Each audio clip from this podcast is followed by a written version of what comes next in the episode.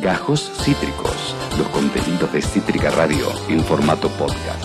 Un laburazo realmente de pericia, eh, la agencia de noticias judiciales, la cual, eh, mediante la persona con la cual vamos a conversar, caminó, transitó, deambuló por el departamento que alguna vez habitó Fernando Saac Montiel en San Martín. En ese departamento encontró junto a los vecinos que deshabitaban el lugar donde supo vivir este extremista, encontró un chip claro de celular.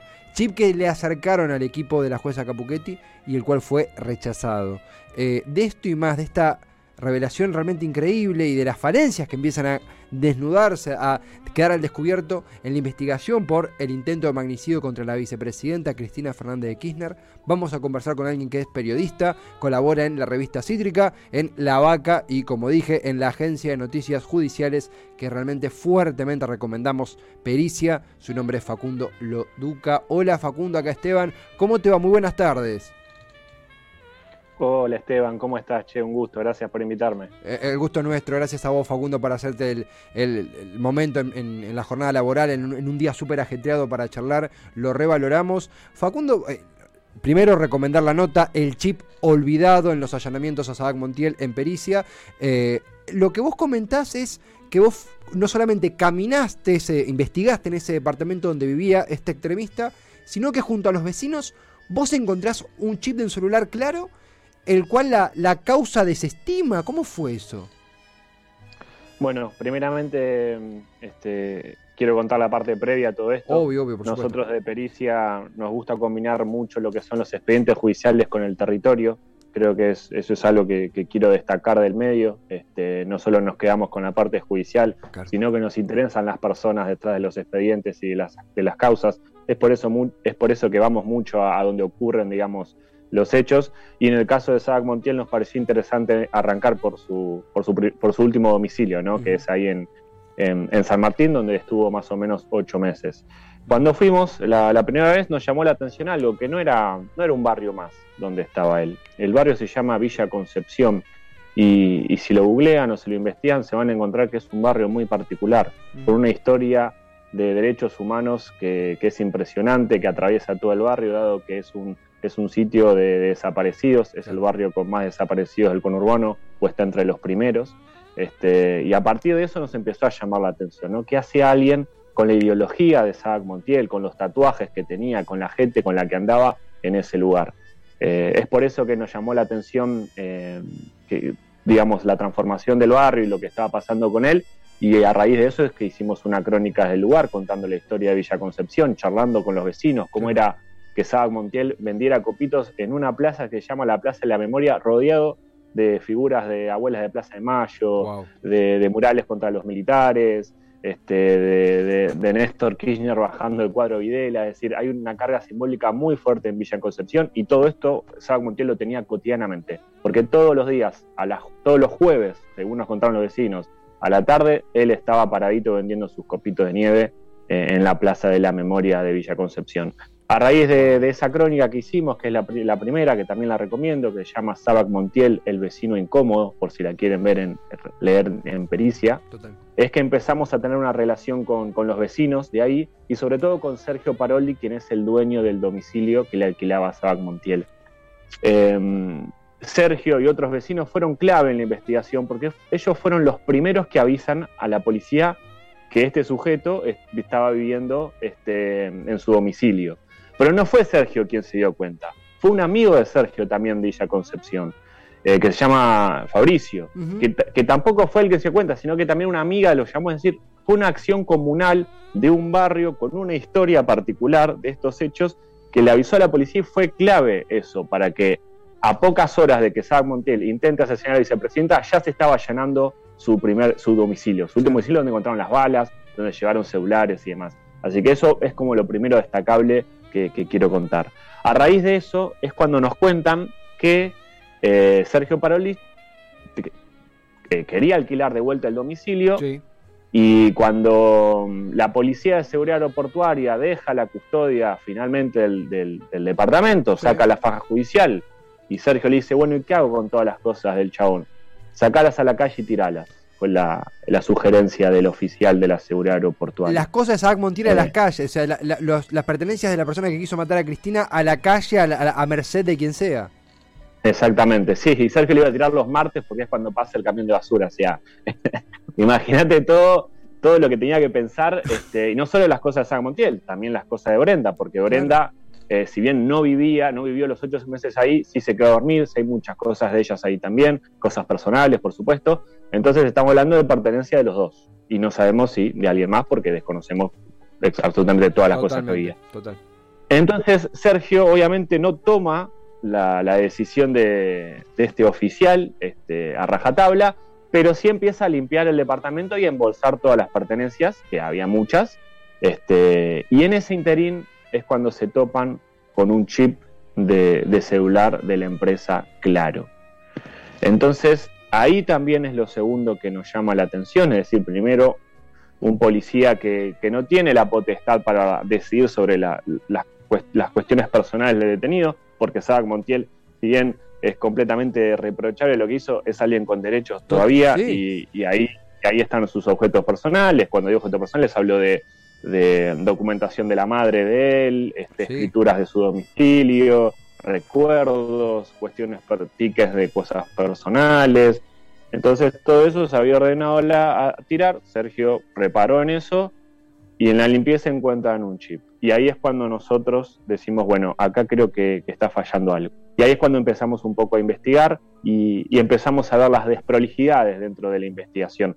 No solo de la justicia, que eso vino después, sino principalmente primero de la Fuerza de Seguridad, porque recordemos que fueron dos los allanamientos en ese domicilio. El primero realizado el 2 de septiembre por la Policía Federal, horas después de que Sabac Montiel intente asesinar a la vicepresidenta, y el segundo realizado los pocos días, el 7 de septiembre, por la policía de la ciudad aeroportuaria. Es decir, dos allanamientos realizados por dos fuerzas de seguridad y los que terminan encontrando el chip eh, son los vecinos. Ahí es cuando, cuando vemos que algo no, no, funcionaba, después la orden de tirar todas las cosas, lo tercero, y lo segundo, perdón, y lo tercero es que cuando llevamos ese chip a la justicia fue completamente desestimado.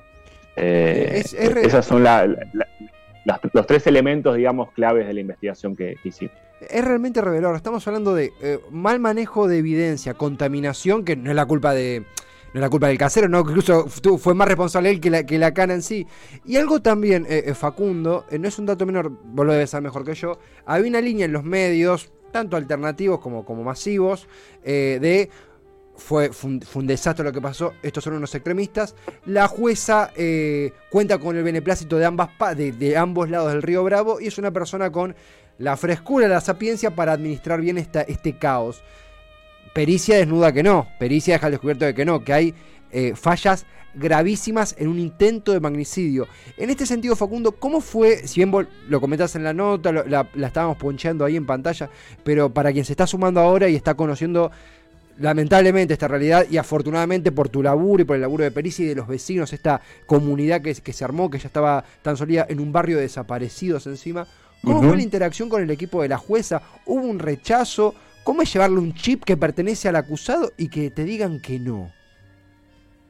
Este, bueno, sí, sí, eso fue como bastante dantesco, digamos, de alguna manera. Este, yo fui con otra compañera de, de pericia que se llama Vilma Benítez, que, es una, la editora, que es, una gran periodista. Bueno, fuimos los dos eh, a Comodoro Pi, a, lo que es el secretario de la jueza Capuchetti, que es Federico Clerc, fuimos a, uno de sus secretarios a cargo de la investigación, y ni siquiera nos recibieron. Por intermedio de un, de un empleado judicial que tenía más ganas de irse a su casa que otra cosa, mm. este, nos dijo que, ya tenían suficientes pruebas eh, recolectadas, que imagínense si tenemos que andar recibiendo todas las pruebas que la gente les trae y que si queríamos presentarlo, podíamos hacerlo a través de un abogado penal por mesa de entrada, es decir, como si fuera que estamos trayendo una bufanda, unas medias que encontramos de, de Montiel. Eh, insistimos, por supuesto insistimos, le dijimos que nos parecía un elemento, eh, o sea, primero pusimos en duda, digamos, le preguntamos cuánta gente por semana te alcanza un chip que encontró en el domicilio, digamos, de, del detenido, este, lo cual su respuesta fue, por supuesto, bueno, ninguna. Eh, y, sabemos que puede haber gente que puede llevar pruebas.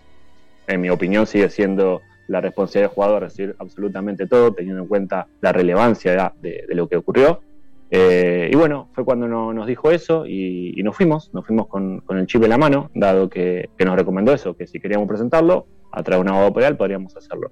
Nos pareció que era un elemento, un elemento que, que por más que el chip contenga o no información que, pueda aportar a la causa, este, sí no, nos llamó la, poderosamente la atención que, no lo quisieran recibir o que lo quisieran o que tendríamos que hacer un trámite engorroso como ir a mm. través de un abogado penal y presentarlo. Este, es, fue la, fue la verdad una respuesta que nos llamó la atención y que por supuesto incluimos en la nota textual, digamos, las palabras de lo que fue el empleado judicial que nos atendió.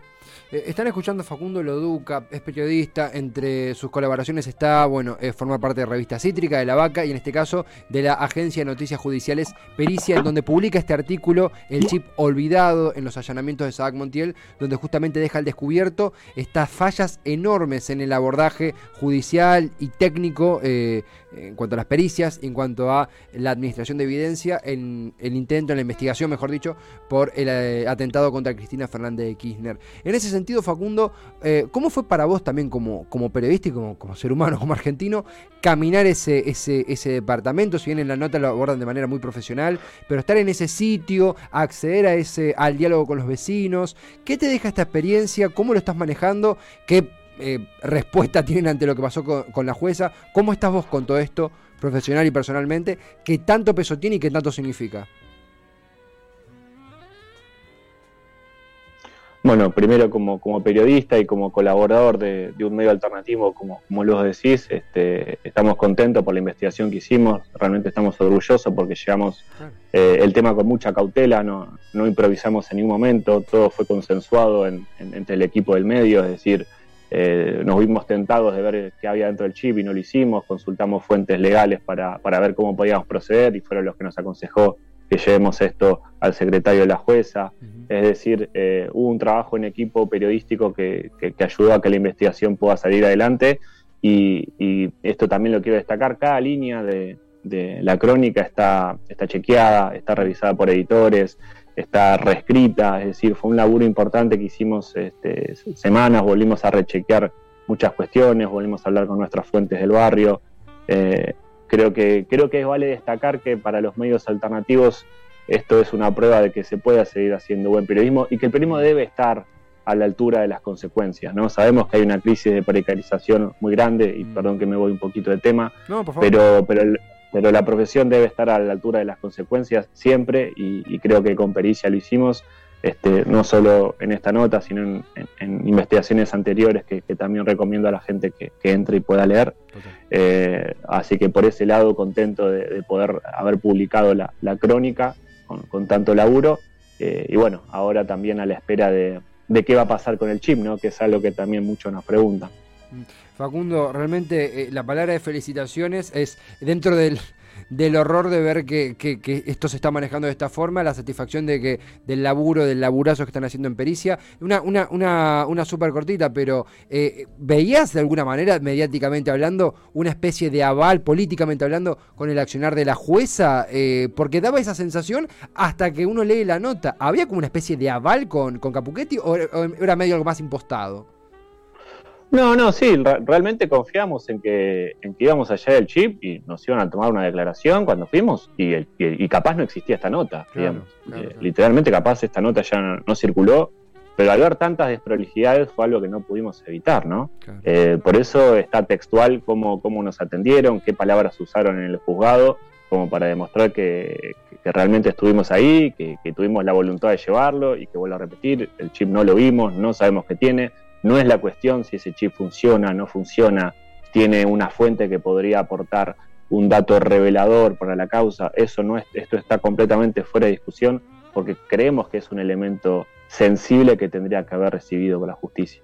Facundo, eh, felicitaciones a vos y al equipo de Pericia, a los compañeros y compañeras de Pericia por el laburo. Eh, seguiremos leyéndolos, tanto este artículo como los otros laburazos y coberturas que vienen haciendo. Gracias por el tiempo a disposición y bueno, a seguir de cerca esta historia. Gracias de verdad por el tiempo. Muchas gracias a vos, Esteban. Un saludo para todos. Abrazo bien grande a vos, a Facundo Loduca, periodista, colabora en Revista Cítrica, en La Vaca y en la Agencia de Noticias Judiciales Pericia. Eh, hace una semana en este programa habíamos hablado el aval o la, la impronta satisfactoria dentro de este caos que es, eh, nuestro país, eh, poder de, la, del diagramado y de la labor que estaba haciendo la jueza María Eugenia Capuchetti. A partir de la nota en pericia de Facundo Leduca, que es realmente imprescindible para entender el bajísimo nivel que se está manejando en la administración de evidencia en el caso del intento de magnicidio contra Cristina, eh, a partir de esa nota nos dimos cuenta de que todo estaba eh, eh, mucho más patas arriba de lo que creíamos y que francamente hay carencias que pueden llevar a que este caso no sea resuelto si no existen labores, si no existen laburos periodísticos como los de pericia. Los seguiremos de, seguiremos de cerca, hacer un nuevo capítulo en lo que es el abordaje mediático, social, político, judicial en la causa por el intento de asesinato a Cristina. Eh, realmente revelador. y revuelve las tripas que se esté manejando con tanta liviandad un caso que pudo haber terminado con el asesinato en, señal abierta, en tiempo real, en vivo de la vicepresidenta. Pareciera que no cambió nada, pareciera que no hemos aprendido nada de lo que ha acontecido. Veremos cómo sigue esto eh, y destaco, destacamos como, como medio, como medio cooperativo, en el rol de los medios alternativos en este escenario tan complejo. Acabas de escuchar Gajos Cítricos. Encontrá los contenidos de Cítrica Radio en formato podcast en Spotify, YouTube o en nuestra página web.